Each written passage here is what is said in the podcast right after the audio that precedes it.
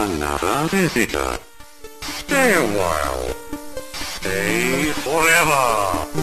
Ein Podcast über alte Spiele von zwei alten Männern. Stay Forever mit Gunnar Lott und Christian Schmidt.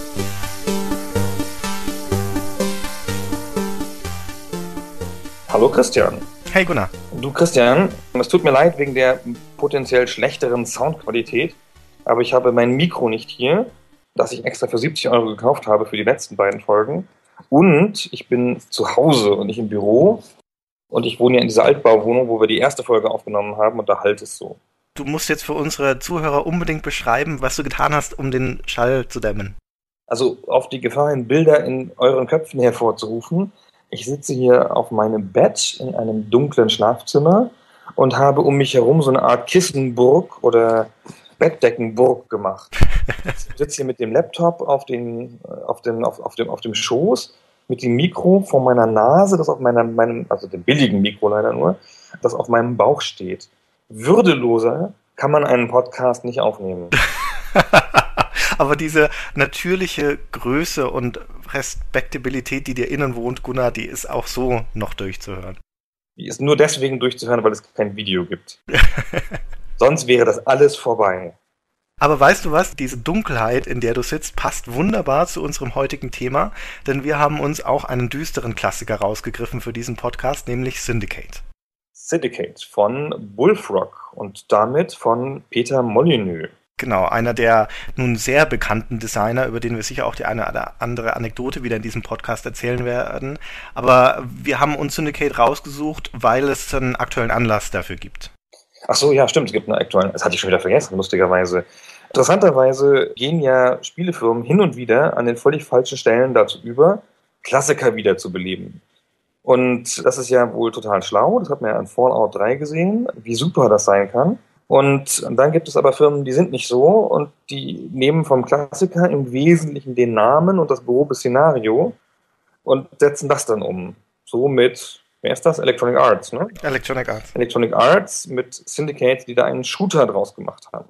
Genau, das führt uns aber zu, zu zwei spannenden Fragen, die wir in diesem Podcast vielleicht auch anreißen werden. Die eine ist, was macht denn eigentlich die Essenz von Syndicate aus? Also wenn man das jetzt, wie du, wie du gerade beschrieben hast, das Originalspiel, das ein Echtzeit-Taktikspiel war, in einen Shooter überträgt, ist das ein komplett neues Spiel oder ist die Seele da trotzdem noch erhalten? Und die zweite interessante Frage ist, wieso gilt denn Syndicate eigentlich als Klassiker heutzutage? Und gerade für die Leute, die das Spiel möglicherweise nicht kennen, werden wir auch versuchen, das heute ein bisschen zu umreißen.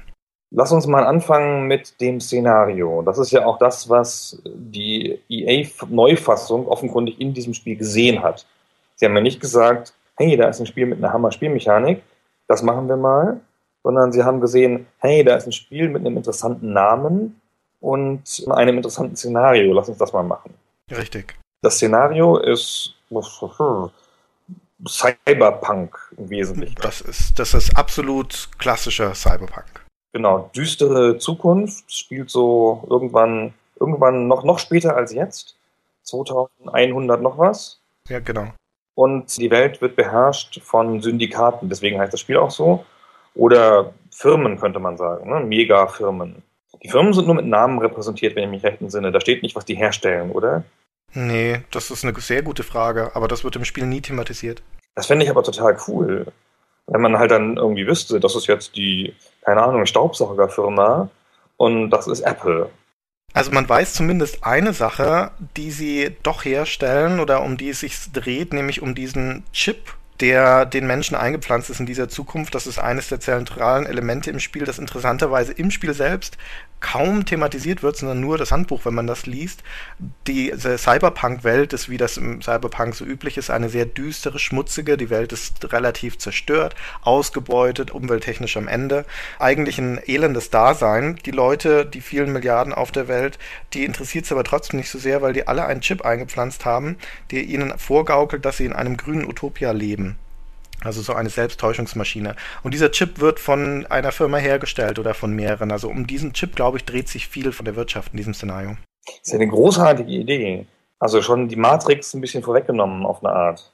Ja, stimmt. Und das 93. Und es ist auch insofern eine clevere Idee, weil es dann auch direkt den Übergang zur Spielmechanik schafft, weil dieser Chip natürlich nicht nur den Leuten diese virtuelle Realität vorgaukelt, sondern sie auch noch kontrollierbar macht. Die Syndikate sind auch deswegen so mächtig, weil sie diesen direkten Draht haben ins Hirn ihrer Untergebenen und insbesondere von ihren Agenten. Und das ist diese Spezialeinheit, die man im Spiel dann steuert. Das sind also ferngesteuerte Soldaten. Genau, also man hat halt, man selber kämpft nur im Syndikat, man kämpft ja voll überhaupt nicht fürs Gute, sondern auch einfach für eins von diesen Syndikaten. Zufällig das, das, das ungefähr hier ist, wo man selber wohnt, nämlich in Westeuropa. Und dazu muss man sagen, dass Bullfrog ja auch eine englische Firma ist. Also wir können davon ausgehen, dass das im Prinzip das britische Syndikat ist. Aber eigentlich gibt es laut dieser Mythologie in dem Spiel gibt's keine Länder mehr zu dem Zeitpunkt, sondern nur noch so Territorien. Aber Europa existiert eigentlich nicht mehr als Kontinent oder als, als politische Einheit. Gilt nur noch als Einflusssphäre von einem bestimmten Syndikat. Genau, und jetzt ist man halt in, in dem Eurocore, Eurocorp, Corp wahrscheinlich, Syndikat in Westeuropa und das, was man zum, zur, zur Weltherrschaft sozusagen führen muss. Mhm. Und man hat selber genau das, was die anderen auch haben, nämlich diese Elitesoldaten, die im Wesentlichen kybernetisch verbesserte Kampfmaschinen sind. Also normale Menschen und ferngesteuert. Genau. Das Intro des Spiels zeigt, wie diese Agenten rekrutiert werden. Und dazu muss man sagen, dass dieses Intro eines der beeindruckendsten und besten ist, dass man zu dem damaligen Zeitpunkt gesehen hat. Und ich schilder jetzt erstmal kurz, worum es in dem Intro geht, bevor ich es noch ein bisschen mehr beschreibe. Ähm, da sieht man im Prinzip, wie ein, ein normaler Passant auf der Straße angefahren wird von einem Auto absichtlich. Dann wird er in eine düstere Maschinenhalle verschleppt mit einer riesigen Da Vinci-Maschine, wie das Ganze heißt, wo er so eingespannt wird, wie in diesem berühmten Querschnitt von Da Vinci. Und dort werden dann Teile seiner Gliedmaßen ausgetauscht durch Implantate, künstliches Bein und sowas. Dann wird ihm der Chip eingepflanzt und daraufhin ist er ein ferngesteuerter Superkrieger, den man dann wieder auf dieser gleichen Straße stehen sieht, nur dass er jetzt im langen Ledermantel und mit diesem blinkenden Chip dort steht. Und das Ganze ist in der damals noch relativ neuen Rendergrafik dargestellt und ist richtig detailliert gerendert und vor allem relativ flüssig für die damalige Zeit. Und in einem Art Design, das in seiner Düsterheit, in seinem Zynismus wunderbar einstimmt auf das, was einen dann im Spiel erwartet. Und da sind wir auch, glaube ich, schon bei dem, was das Spiel in den Köpfen der Spieler ausmacht. Und das ist nämlich schon das Design und diese Stilsicherheit und dieser Wille zur, wie soll ich sagen, zur Schonungslosigkeit. Na, das hat ja, wie gesagt, man, man ist ja nicht irgendwie so ein, so ein Edelsoldat, der für das Gute kämpft, sondern man kriegt gleich im Intro mal gezeigt, wo der Hammer hängt hier. Hier ist überhaupt nichts gut. Ja, Schonungslosigkeit ist ein sehr schönes Wort. Das Syndicate ist insofern ein typisches Cyberpunk-Spiel, als dieses gesamte Szenario ein sehr pessimistisches ist, ein sehr zynisches fast schon. Die Welt ist schlecht, die Interessen der Firmen sind ausschließlich von Eigennutz bestimmt und die gehen über Leichen, sind skrupellos und unmoralisch, um ihre Ziele zu erreichen. Und das Ganze wird dann noch verbrämt in den Missionsbeschreibungen in so einer zynischen Firmensprache. Da sind die Städte, in denen man unterwegs ist, sind, sind dann im Prinzip die Retail-Outlets, also die, die Zielmärkte. Und die Marketing-Boys wollen einen neuen Markt erschließen, deswegen muss man mit seinen Agenten dahin und alles zusammenschießen, was einem im Weg steht. Und vielleicht hören wir mal kurz rein, um uns die Atmosphäre des Spiels anzuhören. Selected. Selected. Selected. Please, put down your weapons. Ich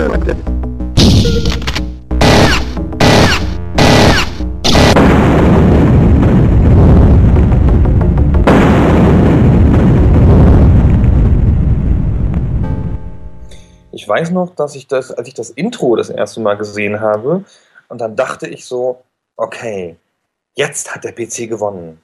Jetzt ist der Amiga am Ende. Und ich meine, es gab es ja auch im Amiga, ja, aber also ich weiß auch nicht mehr, was der Unterschied war zwischen der PC und der Amiga-Version, außer wahrscheinlich der, der High-Res-Grafik in der Mission selber. Aber ich weiß noch so, wo ich das, dass ich halt dachte, das, das war halt so ein technisches Wunder zu der Zeit für mich.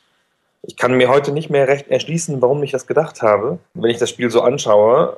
Aber damals war es sowas, oh, jetzt, ich muss jetzt unbedingt auch einen PC haben. Ich war ja lange Jahre bis in die, in die, in die Mitte der 90er Amiga-Jünger als du schon die ganze Zeit auf dem PC gespielt hast. Es gab so einen Zeitpunkt Anfang der 90er Jahre, wo der PC tatsächlich technisch in, mit dem Amiga gleichgezogen ist. Und der Amiga war immer die technisch überlegene Maschine, insbesondere was den Sound angeht, aber auch die Farben äh, im Vergleich zu EGA, die Auflösung, seine Benutzeroberfläche und so weiter. Und Syndicate fällt dann schon in diese Zeit, wo mit den Soundblaster-Karten, wo mit der digitalisierten Sprachausgabe, die das Spiel ja auch hat, der Sound auf gleichem Niveau ist, die Grafik sogar überlegen und das Ganze läuft auch noch flüssig. Ja, das ist wahr. Und dann habe ich mir auch dann irgendwann einen PC kaufen müssen. Mit, ich weiß es heute noch, 8 Megabyte RAM. Festplatte, die hatte 60 Megabyte. Und wir haben uns den PC, ich hatte den Gebrauch gekauft und wir haben uns den angeschaut und haben gedacht, kann man 60, 60 Megabyte kriegt man ja nie voll. Hm. Was, was soll denn das überhaupt? Warum bauen die da so große Sachen ein? Da würde man eine Episode unseres Podcasts drauf bekommen heutzutage. Ja, die muss man mal irgendwann nachgehen. Die Leute wissen ja heutzutage nicht, wie gut sie es haben. Das war ein DX50, also eine Taktfrequenz von, von 50, keine Ahnung, Megahertz, Hertz. Und ich habe den dann aufgerüstet auf einen DX75, nee, DX80. Mhm. So 30 mehr. Und heutzutage ist man ja nur noch so in so Gigabyte-Schritten unterwegs gewesen bis die Dual Cores kamen. Das war schon sehr bizarr. Aber das ist ja gar nicht Thema. Wie fängt denn das Spiel an? Naja, das beginnt damit, dass du in Westeuropa dein erstes Land eroberst und dich dann im Verlaufe der Kampagne in 50 Missionen in diese Territorien bis nach Nord- und Südamerika durchkämpfst. Dort endet dann das Spiel. Und das wirft dich, naja, wie beginnt das? Mit deiner Missionsbeschreibung und dann landest du erstmal im Forschungsmenü. Genau, das ist überhaupt ein großer Teil des Spiels, an den ich mich lustigerweise gar nicht erinnern konnte. Wir recherchieren natürlich immer noch mal ein bisschen hier, bevor wir diese, diese Podcasts anfangen, weil dann die Erinnerung ja doch in mancherlei Hinsicht getrübt ist. Und ich habe ganz gute Erinnerungen noch daran, wie ich die Missionen gemacht habe und wie dieser Screen aussieht, in dem man die Territorien erobert. Ist überhaupt ist ein bisschen frei. Ne? Man kann ja die Missionen so, muss ja, die sind nicht in einer, einer Perlenkette, sondern man kann so ein bisschen auswählen, welche man zuerst nimmt. Und Stimmt. man hat halt so eine so eine Weltkarte mit den Territorien, die man so erobert. Ein bisschen wie bei, keine Ahnung, Command Conquer oder Risiko oder sowas. Genau wie bei Command Conquer, um genau zu sein. Und ich konnte mich an das ganze Forschungszeug überhaupt nicht mehr erinnern. Das muss nicht so eine Rolle gespielt haben. Ah, ich habe noch eine sehr gute Erinnerung an dieses Forschungszeug, weil ich das zum, zumindest am Anfang des Spiels, sondern in der ersten Hälfte oder dem ersten Drittel, sorgt das für spannende Entscheidungen. Du hast begrenzte Ressourcen durch das Geld, das du durch Steuern in den eroberten Territorien einnimmst und musst die dann investieren in neue Ausrüstungsgegenstände für deine Agenten, also nicht nur Waffen, sondern auch Modifikationen für deren Körper und gleichzeitig aber auch an die Forschung, damit du neue Sachen freischaltest und abzuwägen, wofür du dein begrenztes Geld ausgibst, ist durchaus spannend. Ich kann Ihnen jetzt gleich sagen, wie ich das Spiel gelöst habe. Gerne. Wie das wahrscheinlich so viele Leute gemacht haben. Das Spiel hatte eine Macke. Das Geld, das man für die Territorien einnahm, lief halt sozusagen in Echtzeit hoch. Das ganze Spiel ist ja in Echtzeit. Und man konnte einfach dabei sitzen und dem Spiel zuschauen, wie das Geld hochgeht. Man konnte natürlich aber auch einfach mal weggehen und schlafen oder Krieg und Frieden lesen oder irgendwas. Und dann kam man wieder und war reich. Das ist natürlich total wahnsinnig clever von dem Spiel. Jedenfalls war ich dann, nachdem ich das am Anfang wahnsinnig unfassbar schwer fand, war ich relativ schnell reich. Und dann habe ich halt diese Forscherei relativ schnell durchgezogen, bis ich zu der einen Waffe kam, die alles beherrscht. Und das war in meiner Spielweise der Flammenwerfer. Ausgerechnet der Flammenwerfer. Ja, und dann war's das. Okay, der Flammenwerfer ist eine total nutzlose Waffe, aber ich bin gespannt, was du damit angestellt hast, weil ich habe den nie, fast nie benutzt. Dasselbe damit gemacht wie du, nur geschickter. Wahrscheinlich. Äh, der Flammenwerfer hat, lass uns gleich darüber reden, der Flammenwerfer hat meiner Meinung nach das grundlegende Problem, dass er einfach keine hohe Reichweite hat. Ist ja klar. Da erreichst du die Gegner halt erst dann, wenn sie nah an dir dran stehen. Das Problem ist aber, ab der sechsten, siebten, achten Mission von 50 haben die Gegner Miniguns und damit schießen sie über den, nicht nur über den ganzen Bildschirm, sondern schon, wenn sie noch nicht mal im Bildschirm sind, schießen sie bereits auf dich. Das heißt, sobald die eine direkte Sichtlinie haben, kommst du mit deinem Flammenwerfer nicht ran. Deswegen ist es viel geschickter, entweder auch Miniguns zu haben oder Waffen mit noch größerer Reichweite wie den Laser. Ich habe das ganz anders gemacht, aber wir, müssen noch kurz erklären, wie der Spielverlauf eigentlich ist. Ja. Also das ist ein isometrisches Spiel. Man sieht, die, es simuliert eine Stadt mit Passanten, die da rumlaufen und Autos, die da fahren. Übrigens in, mit einer erstaunlichen Farbarmut. Woran lag das nochmal?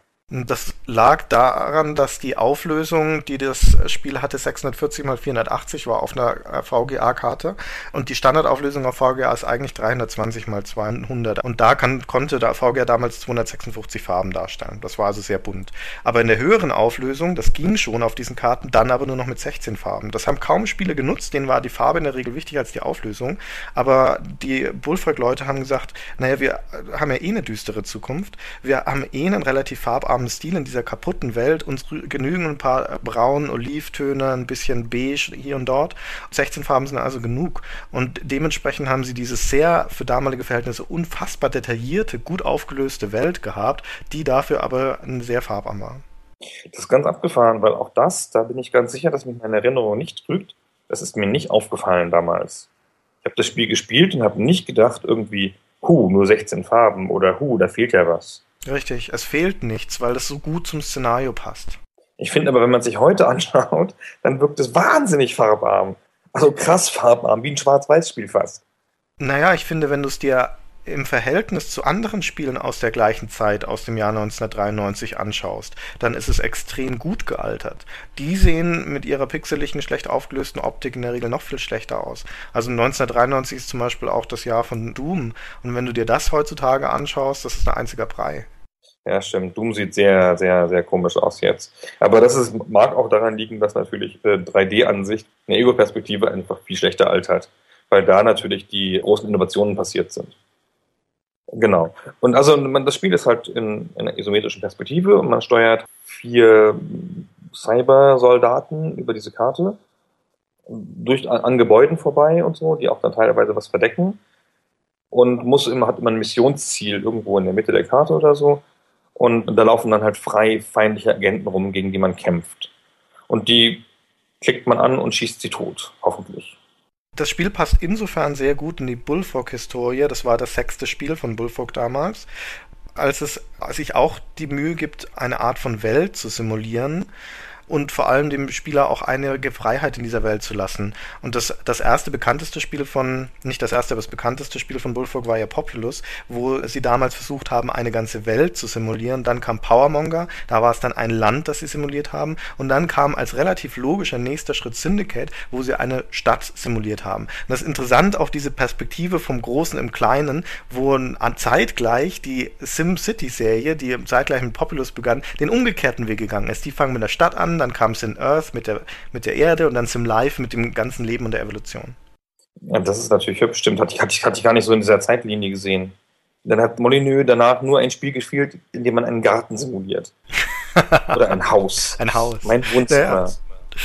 Ja, ja. Theme Park kam ja dann auch später noch, da war es dann ein Freizeitpark, das ist nochmal ein Stückchen kleiner als eine Stadt, aber und Theme Hospital hatten sie ja noch irgendwann. Also wenn du so in dieser Linie siehst und alles vergisst, was links und rechts noch so kam, dann, dann hat es tatsächlich eine klare Linie.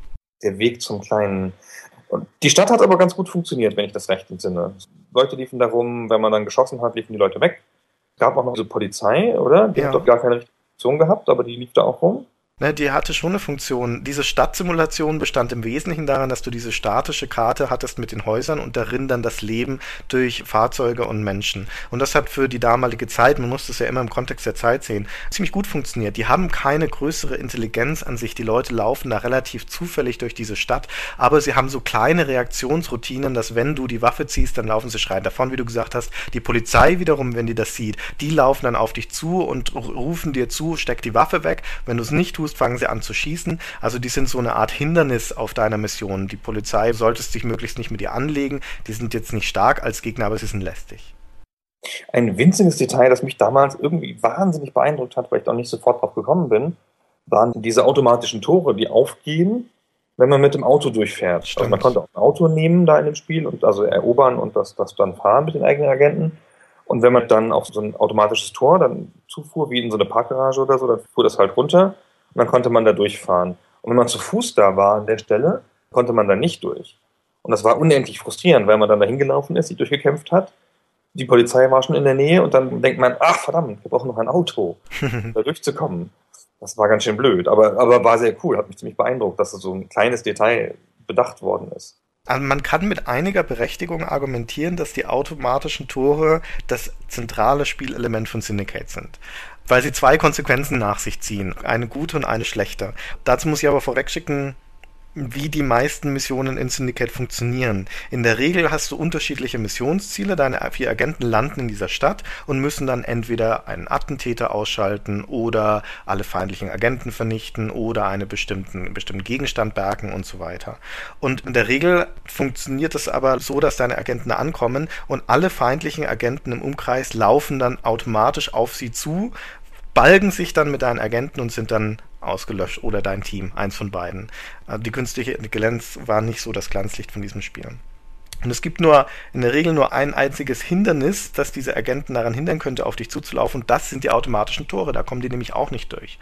Das heißt, wenn solche Tore in so einer Mission drin sind, dann heißt es, dass du sie nicht schaffen kannst, ohne dich vom Fleck wegzubewegen. Und es mag jetzt albern klingen, aber es gibt genügend Missionen in Syndicate, die man schaffen kann, indem man einfach nur am Anfang stehen bleibt und seine Agenten nicht bewegt, sondern nur wartet, bis alle Leute zu ihm hinkommen.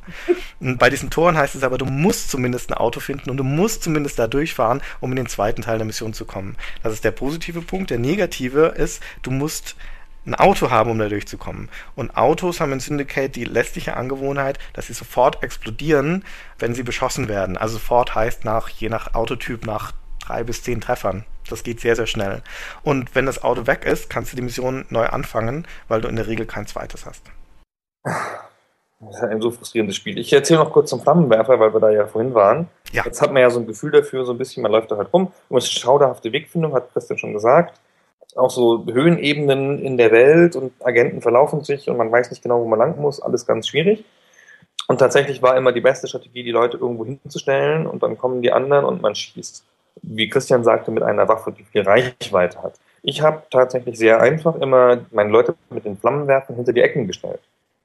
Und dann so Ecken verteidigt sozusagen. Ne? Also man steht hinter einem Haus und stehe ich an beide Ecken, habe ich halt Leute gestellt und dann kamen sie halt. Mhm. Und der Flammenwerfer ist aber so stark, dass sobald der um die Ecke ist, dass der dann sofort hin ist.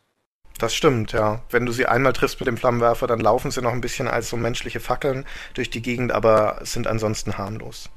Genau, und so ging das auch. Also man musste sich halt vernünftig irgendwo hinstellen. Das war das, das ganze Geheimnis dann so, ah, schnell, wo ist ein Haus? wo ist eine Ecke?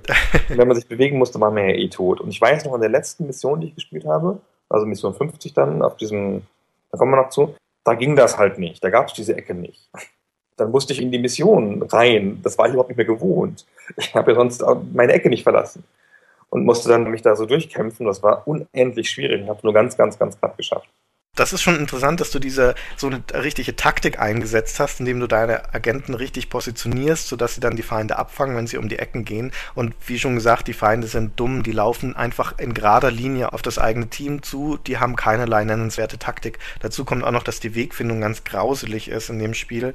Ähm, die Feinde laufen also auch mal in Häuser rein, wenn die auf der Luftlinie stehen, laufen dann eine Weile drin rum, bis sie feststellen, da geht es nicht weiter und dann kommen sie aus der Tür wieder raus. Und deine eigenen Agenten machen das ganz genauso. Deswegen muss man ihnen wirklich Klick für Klick vorgeben, wo sie hingehen. Aber diese taktische Komponente ist insofern ein bisschen der Pferdefuß des Spiels, weil es mir wenig Spiele einfallen, die unbestritten Klassikerstatus haben und die eigentlich sehr faszinierend sind, bei denen der spielerische Anspruch und die spielerische Wirklichkeit aber so weit auseinanderklaffen. Denn eigentlich ist Syndicate ja ein Echtzeit-Taktikspiel. Und die ganzen Missionen sind darauf angelegt, dass du taktisch vorgehst. In der Praxis musst du es aber kaum tun. In der Praxis kannst du es kaum tun. Wenn du das Spiel so spielst, wie das Spiel gespielt werden will, ist es zu schwer. Ja, als Beispiel, mal ein Beispiel einer Mission zu schildern. Das ist die Mission in Mauretanien, glaube ich, also ungefähr nicht ganz bei der Hälfte des Spiels. Und da bekommst du vorher eine Missionsbeschreibung, die dir immer auch Tipps gibt, was da zu tun ist. Die grundlegende Aufgabe ist, eine Wissenschaftlerin zu kidnappen. Und dann sagt ihr, die Spielbeschreibung, die ist in ihrem Labor strengstens bewacht. Manchmal geht sie auf Ausgang, aber dann hat sie immer eine Eskorte von Leibwächtern dabei und es gibt auch noch feindliche Agenten in dieser Stadt patrouillieren. Deswegen wird dir dann empfohlen, nimm nur ein Zweierteam mit von deinen vier Leuten, einer mit Scharfschützengewehr, einer mit dieser Überzeugungselektronik, dem Persuadertron, wie es heißt. Und dann erkundet unauffällig die Gegend, haltet euch fern von den Feinden, sucht euch einen guten Platz, damit ihr mit dem Scharfschützengewehr dann die Begleiter der Wissenschaftlerin ausschalten könnt. Dann soll der andere Agent schnell hin, sie dann kidnappen und dann haut ihr ab. Also klingt nach einer fantastischen taktischen Lage. Was man aber macht in der Mission ist, du startest sie, dann stürmen sofort nach dem Missionsstart alle Feindagenten, die auf dieser Karte sind, auf dich zu. Das sind sieben oder acht Stück, werden dann erschossen von deinen Agenten.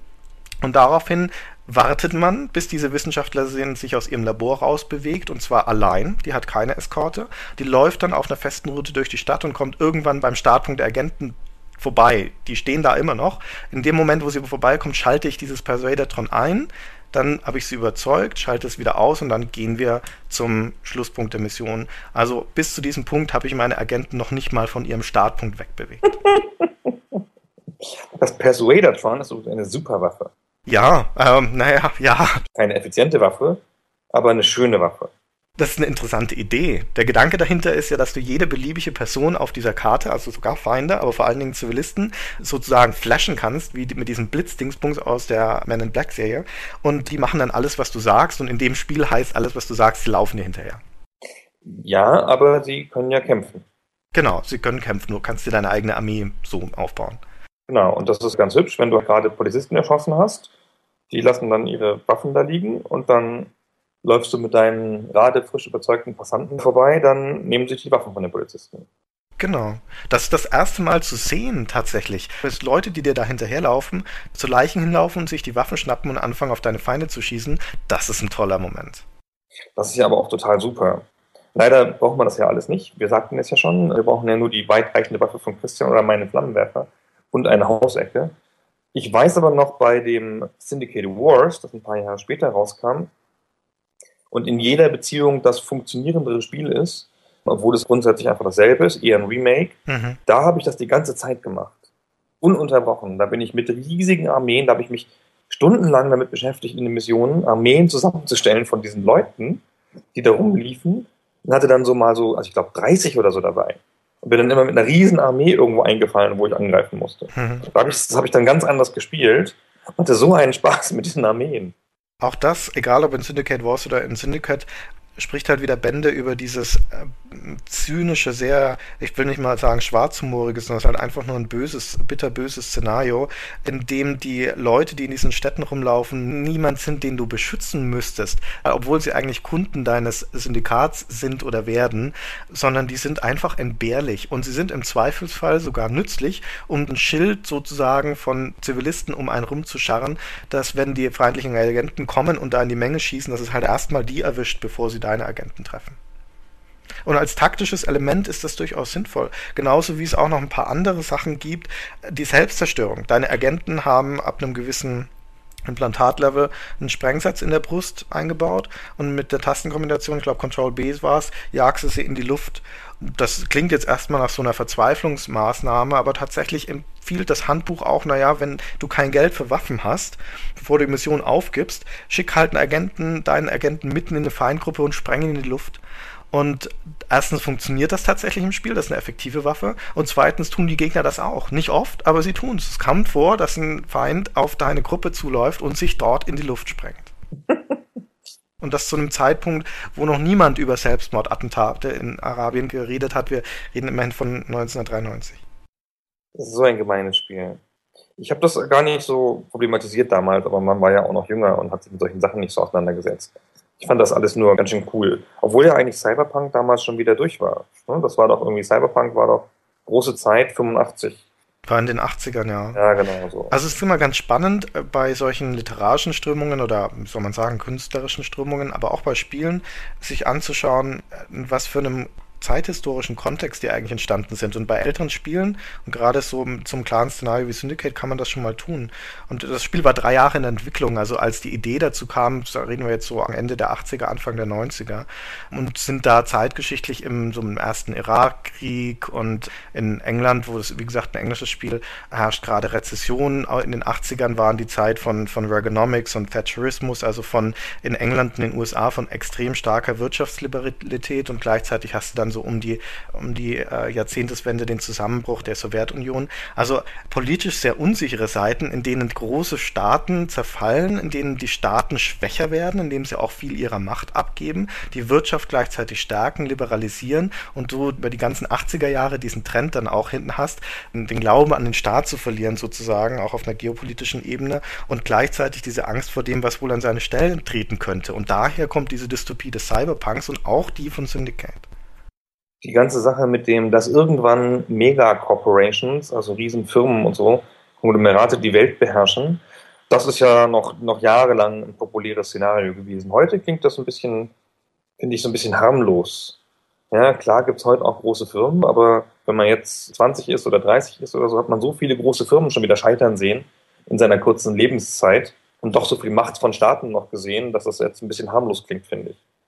Ach, ich weiß nicht, ich finde, dass es gerade jetzt wieder aktuell ist, das Thema. Und man kann sich schon fragen, warum kramt Electronic Arts ausgerechnet jetzt die Syndicate-Lizenz wieder raus?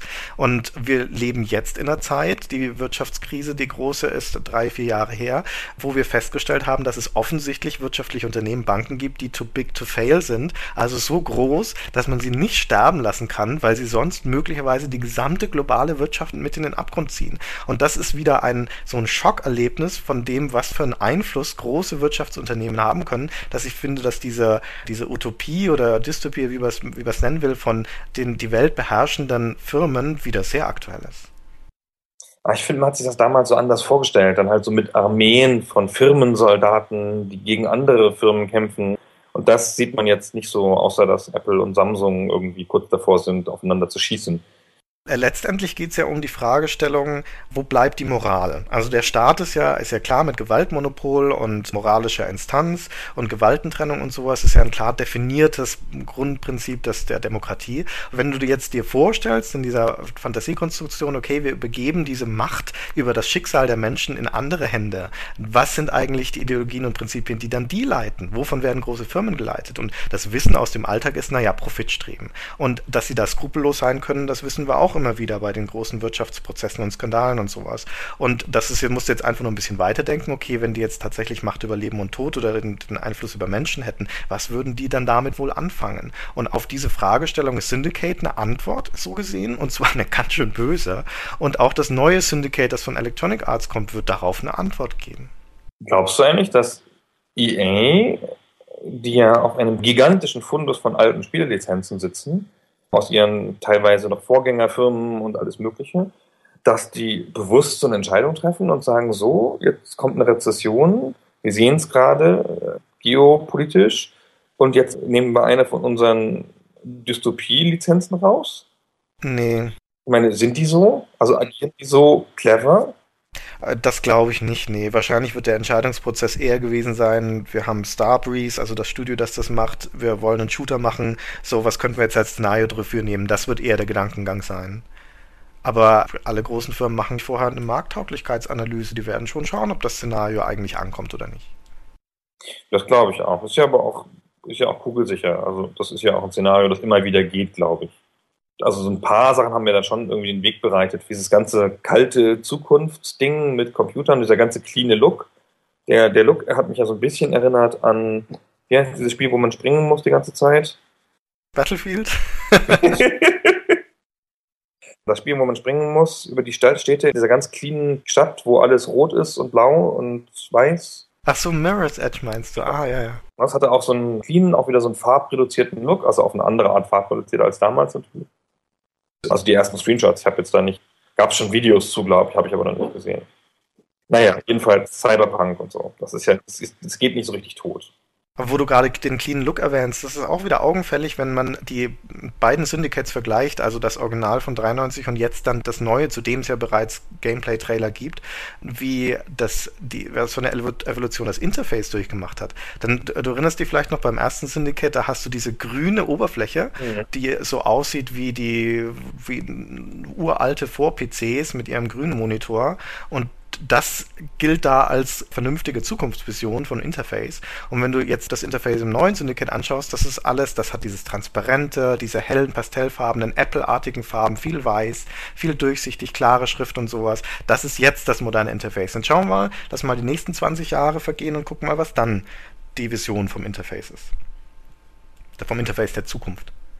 Ich habe überhaupt nur einmal ein Spiel gesehen, wo ich dachte, oh, das spielt in der Zukunft und da hat sich auch noch gleich jemand Gedanken über Interfaces in der Zukunft gemacht, weil oft ist es natürlich so, man macht sich Gedanken über die Zukunft und extrapoliert halt nur aus der Vergangenheit und dann sehen halt die Interfaces in der Zukunft aus wie jetzt. Weißt du, dann läufst du durch so eine Science-Fiction-Welt und die wird dann halt gesteuert mit Interfaces, die aussehen wie heute. Und natürlich gibt es da so Quatschvisionen wie Star Trek, ja, mit non-funktionalen Interfaces. Ich begreife heute noch nicht, wo Spock die ganze Zeit reingeschaut hat immer. Hat dieses grüne Ding geschaut, hat er keinen Motor gehabt oder was? Naja, wurscht. Und ich fand bei Dead Space, bei dem ersten, wie da das Interface gemacht war, dass er so eingeblendet war, so in so einem 3D, da dachte ich, huh, so könnte ein Interface der Zukunft in der Tat aussehen. Mhm. Das fand ich mal ganz hübsch weitergedacht. Das erinnert mich an Deus Ex Human Revolution, das ich jetzt auch endlich mal gespielt habe.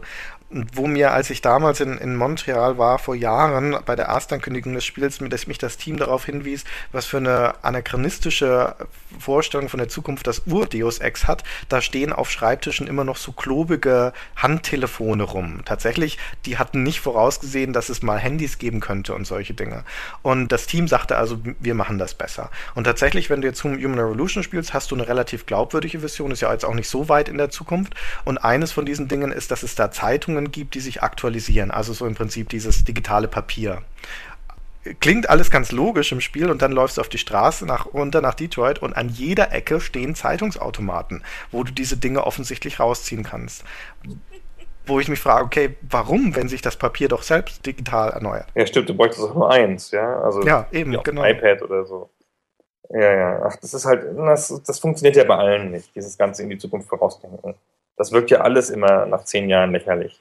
Ja, das, das stimmt, aber da muss man sagen, an, unter dem Gesichtspunkt hat sich Syndicate eigentlich ganz gut gehalten. Das ist ja, ähm, das geht ja jetzt gar nicht so sehr um die Technik der Zukunft und klar, diese grünen Menüs sind jetzt nicht so toll, aber in den Missionen selbst, so wie die Städte aussehen, die sind so ein bisschen Blade Runner inspiriert, das ist viel Metall, es sind große Leuchtwände, Leuchtreklamen, Schwebefahrzeuge und so weiter. Aber du findest da nichts Anachronistisches. Es stehen überall Mülleimer rum, aber es ist nicht so, dass es da noch zum Beispiel Telefonzellen gäbe oder sowas. In sich ist diese Welt als Zukunftsversion schon ganz schlüssig. Gut, das ist natürlich auch viel leichter, weil sie so wahnsinnig reduziert ist. Ja, das ist wahr. Auch Filme, die so eine kaputte Welt zeigen, wo man dann nicht mehr den Finger drauf legen kann und sagen kann, ah, da hinten ist doch ein Münztelefon, die haben es ja auch leichter, das darzustellen. Weil die haben dann ihre zwei, drei Sachen, die sie ausgefeilt haben und die anderen Sachen sind halt einfach so nicht da. Aber Blade Runner ist ja auch, da das das zumindest relativ offensichtliche Vorbild ist, mhm. einer der wenigen Filme aus dieser Zeit, die so die Zukunft zeigen, der ganz gut gealtert ist. Stimmt. Ja, weil er halt auch so ganz einen starken eigenen Stil hatte. Obwohl man die Sachen heutzutage natürlich sehr komisch findet, da mit diesen Tieren, aber die kamen ja nicht so, nicht so wahnsinnig im Film vor. Äh, Expos, Blödsinn, Tiere in Blade Runner, schneid das raus. genau, wir waren bei Syndicate. Und dann war das Spiel irgendwann fertig in Mission 50 und dann hat es keine Endsequenz. Genau. Nach dem fantastischen Intro fragst du dich, was mag da wohl am Ende jetzt kommen? Ja, nix. Das war eine ziemliche Frechheit, wie gesagt, zumal es auch so wahnsinnig schwer war, die letzte Mission zu bestehen. Und man hat ja auch eine Weile dran gespielt. Ich meine, 50 Missionen, auch wenn sie teilweise nur ein paar Minuten gehen, sind ja grundsätzlich erstmal kein Pappenstiel. Und ich musste ja auch immer noch zwischendurch Stunden, Stunden warten, bis mein während mein Geld hochzählt. Also ich habe da schon eine ganze Weile dran gespielt. Ja. Und da gab es nicht mal eine Belohnung zum Schluss. Stimmt. Die letzte Mission spielte dann auf dem Atlantic Accelerator genannt, also so eine Art Forschungsplattform mitten im Atlantik. War nicht zwangsläufig die letzte, du konntest, auch, konntest sie auch vorher schon anwählen, aber es war eigentlich der Höhepunkt. Und wir können mal kurz reinhören, wie diese letzte Mission klingt, vom Start an dieser Mission an, wenn man mit seinen Agenten nichts tut.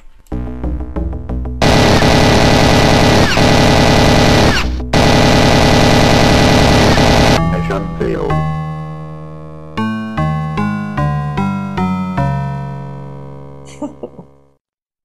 Und ähm, dann hatten wir das endlich fertig und waren alle sehr stolz auf uns, dass wir dieses total schwere Spiel geschafft haben. Und dann gab es ein Add-on.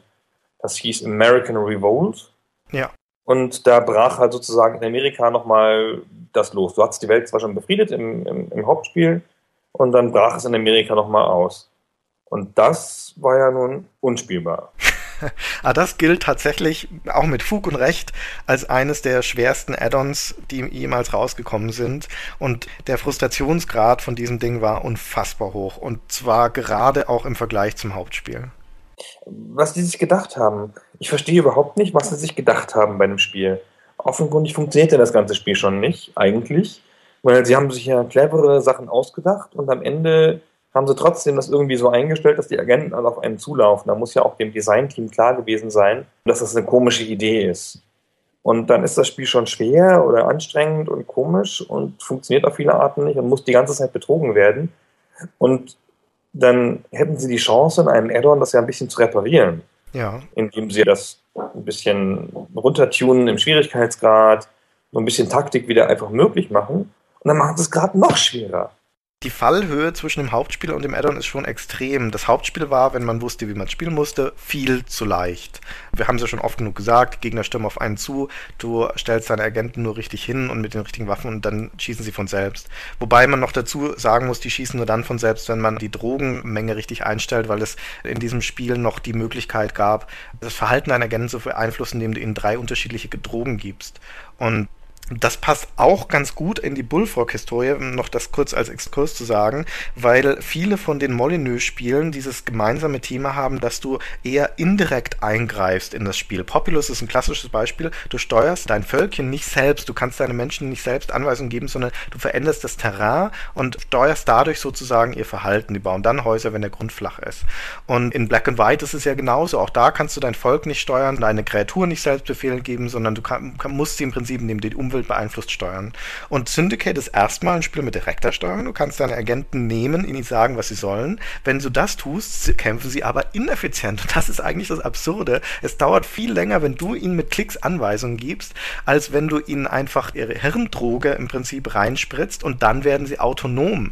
Dann handeln sie auch indirekt. Du schickst sie nur noch irgendwo hin, dort bleiben sie dann stehen und reagieren selbst auf die Umwelt, was heißt, sie fangen halt an zu schießen, wenn Feinde herkommen. Und zwar mit einer Zielgenauigkeit auf Feinde, die noch nicht mal auf dem Bildschirm sind, dass sie viel, viel, viel effizienter agieren, als wenn du selbst machen würdest. Deswegen ist die einzige Taktik eigentlich, die du für das Spiel brauchst, Agenten in die Mission schicken, alle Levels hochstellen und warten, bis sie alles kaputt schießen, was halt auch in ihre Reichweite kommt. Das ist ja das Bittere, dass es ja eigentlich nicht das ist, wie es sein müsste. Und man, ich hatte dann schon, also nicht oft, aber hin und wieder mal das, das Gefühl, ich müsste das Spiel jetzt anders spielen und nicht nur meine Leute mit der Flammenwerfer hinter die Hausecke stellen. Ja. Und das macht dann halt keinen Spaß. Stimmt. Also ich meine, es macht schon Spaß, aber es ist halt natürlich so, du betrügst das Spiel halt so offensichtlich. Richtig, ja. Und, und, vor allen Dingen, wie ich vorhin schon sagte, ist halt dieser Unterschied zwischen dem, zwischen dem Anspruch und der Wirklichkeit. Das Spiel könnte eigentlich viel, viel spannender sein, wenn man diese Taktiken einsetzen könnte, Umwelt benutzen, deine Team aufteilen. Aber das Team aufteilen zum Beispiel, du hast ja vier Leute. Eigentlich würde es sich anbieten, dass du tatsächlich einen als Scharfschützen irgendwo oben hinstellst, einen als Scout losschützt und sowas. Aber dafür ist die Steuerung auch nicht ausgelegt, denn du kannst die Leute immer nur entweder einzeln kontrollieren oder als Gruppe, aber du kannst zum Beispiel nicht schnell zwischen ihnen hin und her springen. Der Bildschirm springt nicht. Das heißt, du musst scrollen, wenn du irgendwo anders hin möchtest. Die Städte sind groß, es sieht alles gleich aus, du findest deine Agenten, die sind grau auf grau, findest du nicht so leicht. Das heißt, es ist verdammt mühsam, wenn du die auseinanderziehst. Deswegen lässt es halt als Gruppe zusammen und schickst sie so durch das Level. Und das ist natürlich auch irgendwie sehr dem Anspruch entgegengesetzt. Ja, du läufst dann immer in dieser Vierergruppe rum. Ja. Und hast dann einfach die vierfache Feuerkraft sozusagen und machst halt nichts Einzelnes. Und in diesem Add-on, American Revolt, waren ihnen, glaube ich, schon bewusst, dass ihre Missionen zu einfach sind. Und sie haben nichts geändert an der Gegner-KI, aber das Spiel kann so klar äh, einfache Skripts. Du musst halt in äh, oft so getimte Sachen, du musst rechtzeitig an einem Punkt sein, sonst geht irgendwo eine Bombe hoch oder sowas. Und das haben sie nun massiv eingesetzt in diesem Add-on, diese getimten Sachen. Und zwar mit einer so niedrigen Fehlertoleranz, dass das ans Sadistische grenzt. Du musst sie auswendig lernen, du musst wissen, wann du was tun musst, sonst hast du verloren. Die erste, allererste Mission in dem Spiel ist nach 18 Sekunden vorbei, wenn du nicht weißt, was du tun musst, weil dann nämlich ein herannahender Typ, der in, in so einer äh, ein Auto, das du in deine Festung reinbringen musst, dann kaputtgeschossen wird. Also 18 Sekunden halten wir fest, das waren Sadisten bei Bullfrog. Und es geschieht ihnen ganz recht, dass EA sie gekauft hat. Und dann kam noch dazu, das muss ich schnell noch erzählen, so American Revolt, weil es mich auch so wahnsinnig aufgeregt hat. Ich habe ja auch versucht, das zu spielen. Und wenn du aus Syndicate, aus dem Hauptspiel kommst, denkst du, du beherrschst das Spiel. Das ist so leicht, du hast diese Superagenten, du kannst das. Und dann kommst du in dieses blöde Add-on und es macht dich fertig. Es, es tritt dich mit dem Stiefel in den Boden. Und eine der Neuerungen, es gibt zwei neue Waffen. Eine davon ist nur für den Multiplayer gut und die andere ist ein Luftangriff. Klingt erstmal cool, du kannst einen beliebigen Punkt auf dieser Stadt markieren und dort kommt kommen dann Bomben runter. Das einzige Problem ist, die Gegner können das auch. Und die setzen das auch ein. Und zwar ohne Rücksicht auf Verluste. Ah, egal, ob da auch, wenn da viele Gegner um dich rum sind.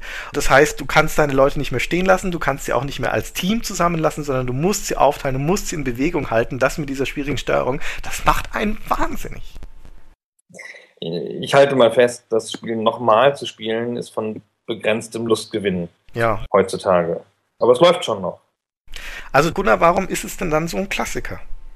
Das interessiert mich ja auch. Ich, ich sagte ja schon vorhin, das ist das Design. Es kam so ein bisschen überraschend, das Spiel. Es ist auch in der Historie von Wolfrock ein bisschen überraschend. Ja, davor kamen Power Manga und Populous und solche Spiele, also eher auch so ein bisschen was Fantasy-mäßiges. Und dann kommt dieses knallharte, hammerfiese, böse Syndicate, das relativ stilsicher war und halt auch überraschend und gemein. Danach kam dann wieder Magic Carpet und Theme Park, was ja auch super Spiele sind. Aber das steht halt so relativ klar in seiner, seiner Einzigartigkeit. Mhm. Und es gibt halt aber auch nicht so viele Spiele, die so ein cooles, erwachsenes Szenario haben, finde ich. Und auch so eine, eine Zukunftsvision.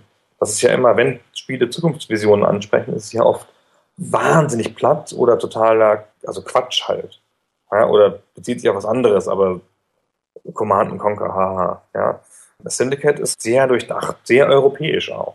Ich finde ja überhaupt, dass es ganz wenige europäische Spiele gibt, die halt so ein, also nicht in Europa entwickelt wurden, das meine ich nicht, sondern die so einen europäischen Touch haben. Und Syndicate ist eins davon. Also dieses Zynische ist der europäische Touch. Und auch, dass, dass es keinen Ausweg gibt. Ja. Ich bin sicher, wenn es ein amerikanisches Spiel gewesen wäre, hättest du noch eine Heldenrolle gespielt. Die eine Kooperation, die sich gegen den Rest wendet.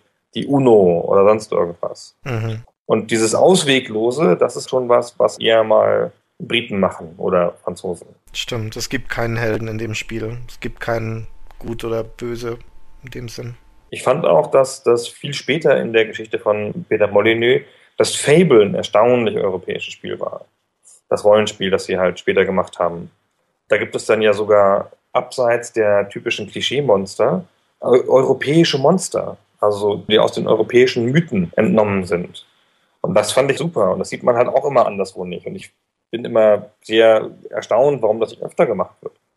Weil natürlich die, die europäischen Mythen für europäische Spieler sehr stark und für amerikanische Spieler auch. Das sind ja auch alles Europäer auf eine Art. Ja, man hat da schon mal so ein bisschen auch von gehört, von, von europäischen Monstern. Und warum dann immer Tolkieneske Elfen-Zwerge-Geschichten gemacht werden, ist mir nicht ganz klar. Naja, gerade bei der Fantasy, du hast ja schon erwähnt, Tolkien gibt es halt in der Regel einen definierenden, ein definierendes Universum oder ja, eine definierende Mythologie und das ist dann halt der Mainstream. Es ist ja klar, dass das intelligent ergänzt werden muss, wenn es überhaupt funktionieren soll. Und das ist halt, aber, also ich nenne das immer Vulgär Fantasy und das ist aber das, was sich natürlich notwendigerweise am besten verkauft. Mhm. Viele könnten da ja aber eigentlich darüber hinausgehen, weil sie gar nicht so wahnsinnig stark abhängig vom Szenario sind. Und tun das aber zu selten. Aber ich finde halt so, den elegantesten Mittelweg hat natürlich wie immer World of Warcraft genommen.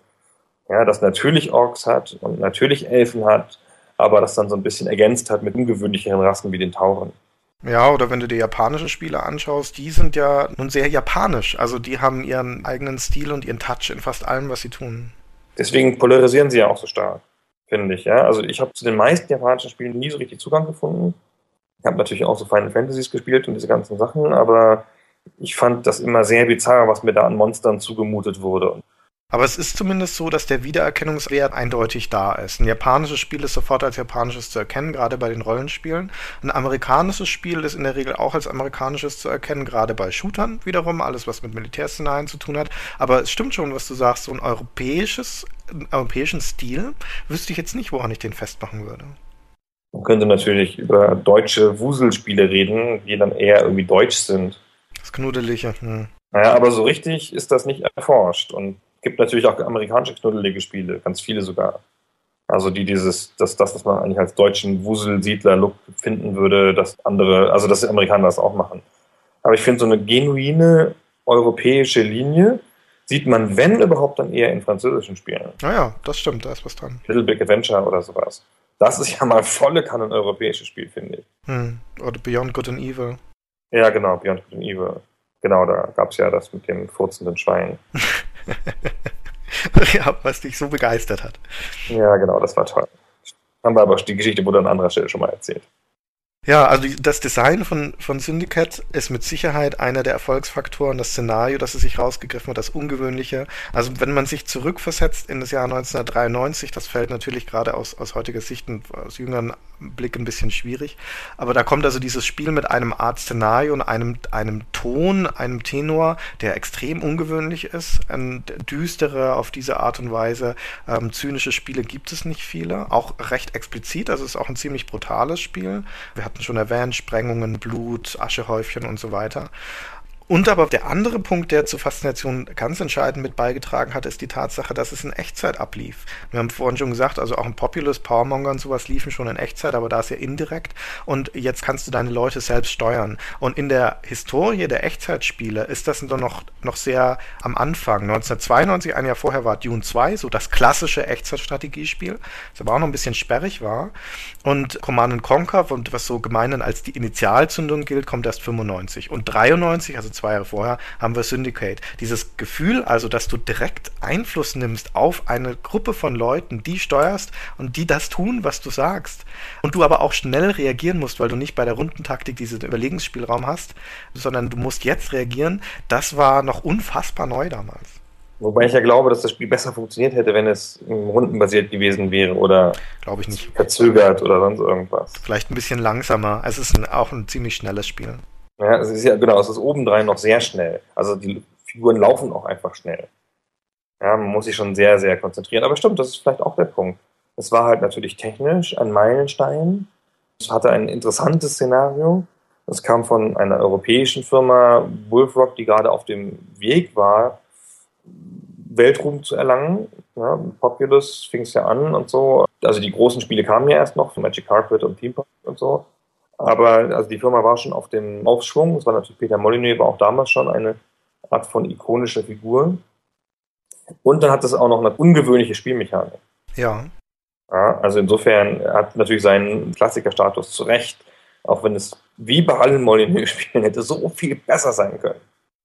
Wie neuartig dieses Prinzip, dass Einheiten live steuern sozusagen und von oben drauf schauen, damals noch ist, äh, lässt sich auch ein bisschen daraus ablesen, wie das Spiel das begründet.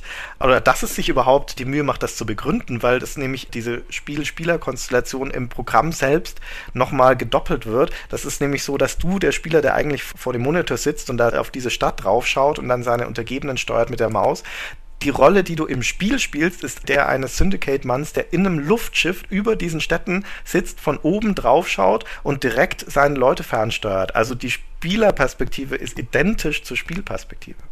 Das ist aber sehr clever gemacht, finde ich. Ja, das, das ist total unnötig. Nein, das ist, ja, das ist ja sehr cool, weil es dem Spieler so ein Gefühl dafür gibt. Also so eine Begründung. Ich bin ja immer ein großer Freund davon, wenn Spiele sich sozusagen ihre, ihre Mechanik begründen wenn man halt sagt, guck mal, da laufen so Ameisen auf die Figuren rum, aber das muss ja so sein. Du bist ja auch der Ameisenfarmer. Ja. Das ist eigentlich hübsch, finde ich. Mag also es könnte natürlich zur Immersion beitragen, zu dem Gefühl, dass ich jetzt Teil dieser Spielwelt bin, aber dafür ist es in, in Syndicate nicht gut genug begründet. Und ich habe mich immer gefragt, vielleicht erinnerst du dich noch, als ich es damals gespielt habe, wenn man eine Mission verliert, dann sieht man einen Mann, der da in so einem futuristischen Raum sitzt und No schreit und auf seine Lehne haut und dann einen Gegenstand nimmt und durch diesen Monitor schleudert, der vor ihm steht. Und ich dachte mir, wer ist das und was macht der da? Bis mir dann irgendwann jetzt, eigentlich um ehrlich zu sein, jetzt beim nochmal Spielen aufgegangen ist, ach so, das bin ja ich. Also das ist die Darstellung meiner Spielfigur, der in diesem Luftschiff da sitzt genau. und sich darüber aufregt, dass seine Leute da gerade gestorben sind. Ja, aber das fand ich ja nun gerade clever, weil das ja die Situation des Spielers ist wieder. Ja. Ja, ich werfe was auf meinen Monitor und der wirft was auf seinen Monitor. Ich kann es nicht auf meinen Monitor werfen, der geht sonst kaputt, aber der darf das. Ja, das fand ich nett. Das war schon okay. Irgendwas wollte ich noch sagen zu Peter Molyneux. Peter Molyneux, genau. Ja, ach, da müssen wir jetzt gar nicht so lange drüber reden, weil zu der Zeit, als dieses Spiel war, kannten wir Molyneux noch nicht. Wir sind ja erst so in 98 in die Branche gekommen. Das war ja schon nach Dungeon Keeper. Ich habe zum ersten Mal mit Molyneux geredet. Für welches Spiel? Schon für Black and White, so richtig. War das nicht Dungeon Keeper 2? Dungeon Keeper 2, da war ich ja sehr involviert. Genau. Das hat er nicht gemacht. Das war ja schon so ein Bullfrog-Studio. Ah. Da gab es ja schon Lionhead. Stimmt, stimmt, richtig, ja. Ich habe ihn halt später erst kennengelernt, als Black and White im Anfang war. Und dann ergab sich immer nie Gelegenheit, mit ihm über alte Sachen nochmal zu reden. Weil man natürlich in dieser PR-Situation war, wo man immer über das Spiel reden musste. Ich bin aber einmal ist es mit Lungen, den Peter kriegt man ja immer ganz leicht, weil der raucht. Mhm. Und wenn man mit ihm raucht, dann ist man in so einer Sondersituation. Das ist halt immer super. Dann haben, haben wir mal eine Präsentation gemacht zu Black and White. Er hat mir irgendwas gezeigt und ich kannte das Spiel aber schon zu dem Zeitpunkt. Er, er hatte, war jetzt in dieser komischen Lage, mir nichts Neues zeigen zu können, sondern im Wesentlichen das nochmal, was ich schon kannte.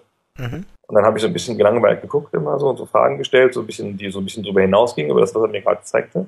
Und irgendwann sagte er, oh, boah, ey, du weißt ja schon echt alles jetzt, was ich dir zeigen will, oder? Und ich so, ja, ja. Er so, komm, wir gehen eine rauchen. Und dann sind wir halt rausgegangen und haben im Wesentlichen die Präsentation nicht mehr weiter gemacht und danach geraucht draußen.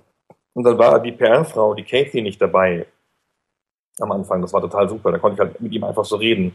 Der hört sich auch gern reden und ist einfach nicht zu stoppen dann. Und dann hat er, hat er irgendwann, den, nachdem ich so ein paar Sachen nachgefragt habe, was er dann gerne macht und wo er denn hin will mit seinen Spielen und so weiter und so fort, dann hat er irgendwie gesagt, ja, Gunnar, aber ey, irgendwann, ey, wenn ich nach diesem Spiel nochmal ein Spiel mit kleinen Männchen mache, dann muss ich sterben. und dann kam ja auch Fable relativ bald danach.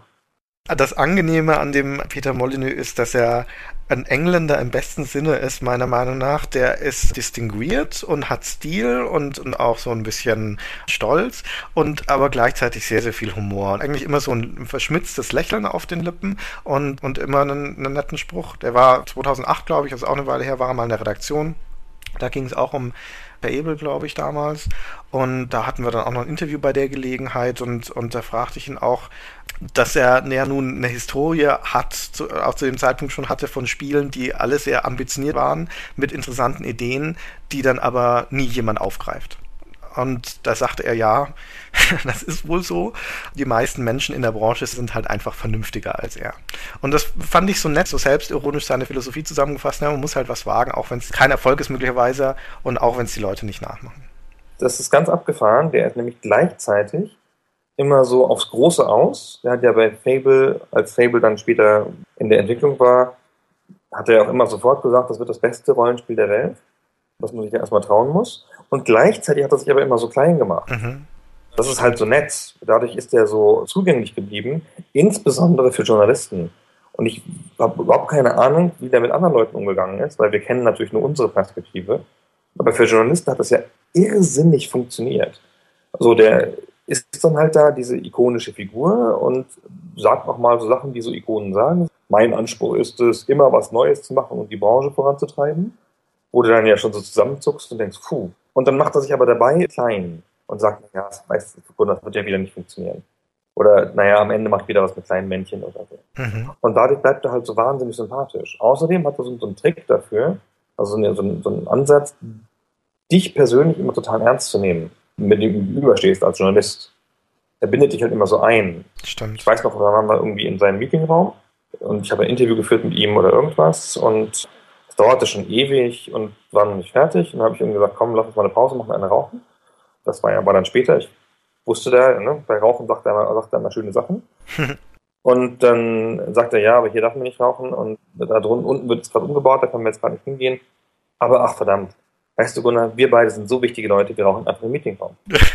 und weißt du, danach ist es aber auch echt wieder gelaufen. Dann kannst du ihn aber auch nicht mehr schlecht finden, weil das halt so cool ist, dass er dich so reinzieht in dieses, hey Gunnar, wir beide sind doch wichtig, oder?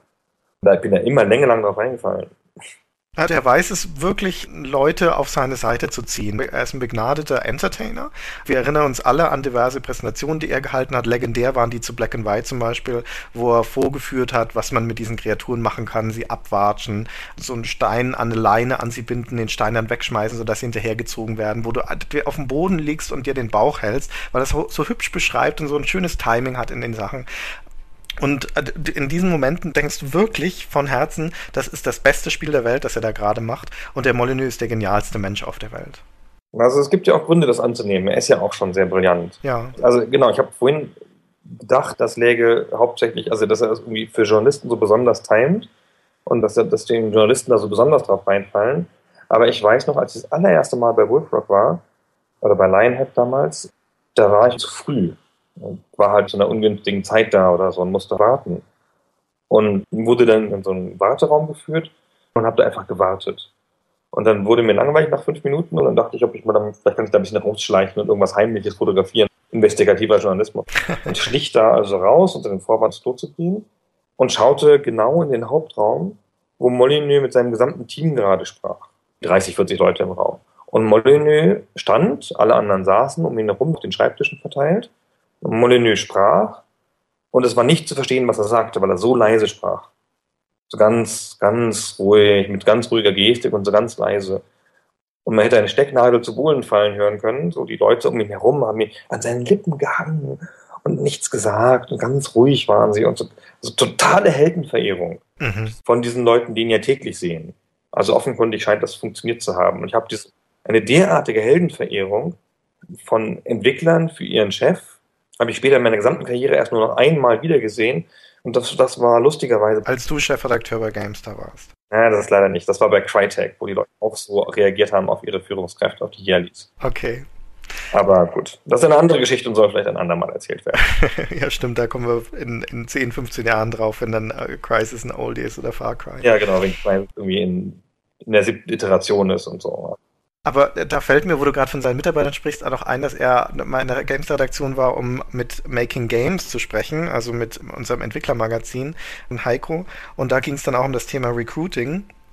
Und dort erzählte er, glaube nicht im Interview, sondern eher nebenbei, dass er jahrelang Leute eingestellt hätte in seinem Team nach einem Blick auf ihre Hände. Also, dass seien Bewerbungsgespräche auch ganz schnell vorbei gewesen. Er hatte halt die Hände angeschaut und sie dann eingestellt oder nicht. Und dummerweise hat er es, damals nicht gesagt und ich habe ihn nicht gefragt und es quält mich bis heute die Frage, auf welche Basis, was hat er da angeschaut au- auf den Händen? Was war ausschlaggebend, um sie einzustellen oder nicht? Und Das, wenn das irgendjemand mal rausfinden könnte und mir erzählen, wäre ich sehr, sehr dankbar. Ja, das kann man bestimmt irgendwo nachlesen. Gepflegte Hände vielleicht. Vielleicht. Oder Lebenslinie. Ja, also Peter Molyneux war tatsächlich auf eine äh, besondere Art auch immer zugänglich. Kennst du noch Georg Backer Ja, von. Lionhead, Ja. der da jetzt, glaube ich, heute noch ist, der da bestimmt fünf, sechs, sieben, acht Jahre war und auch an Projekten, großen Projekten mitgearbeitet hat. Und der ist Österreicher. Und den habe ich, dem hatte ich ein bisschen eine besondere Beziehung, weil man halt auf Deutsch reden konnte, wenn ich bei Lionhead war, in, in Guildford, Süd-London war das übrigens. Und der hat erzählt, er hätte tatsächlich den Molyneux im ICQ angequatscht. Der hatte wohl offen, offene, irgendwie eine zugängliche ICQ-Nummer irgendwo rumstehen und hat, hätte dem eine Idee erzählt über, also irgendwas, Netzwerkcodes oder irgendwas. Der war halt ein Netzwerkprogrammierer. Und daraufhin sei er eingeladen und eingestellt worden. Ja. Vielleicht kann der das Mysterium lösen, falls er jetzt zuhört. Georg, erzähl uns, was Molyneux mit deiner Hand gemacht hat. Genau, da fragen wir ihn mal. Christian, damit sind wir doch einigermaßen am Ende, würde ich sagen. Ja, genau, für dieses Mal Syndicate. Genau, wir wissen noch gar nicht, was wir nächstes Mal machen, aber das, bis, bis wir den Text für die Webseite verfassen, haben wir das sicher herausgefunden. Schreiben es dann dahin. Okay, gut, dann bedanken wir uns für dieses Mal wieder fürs Zuhören und sagen bis zum nächsten Mal. Tschüss.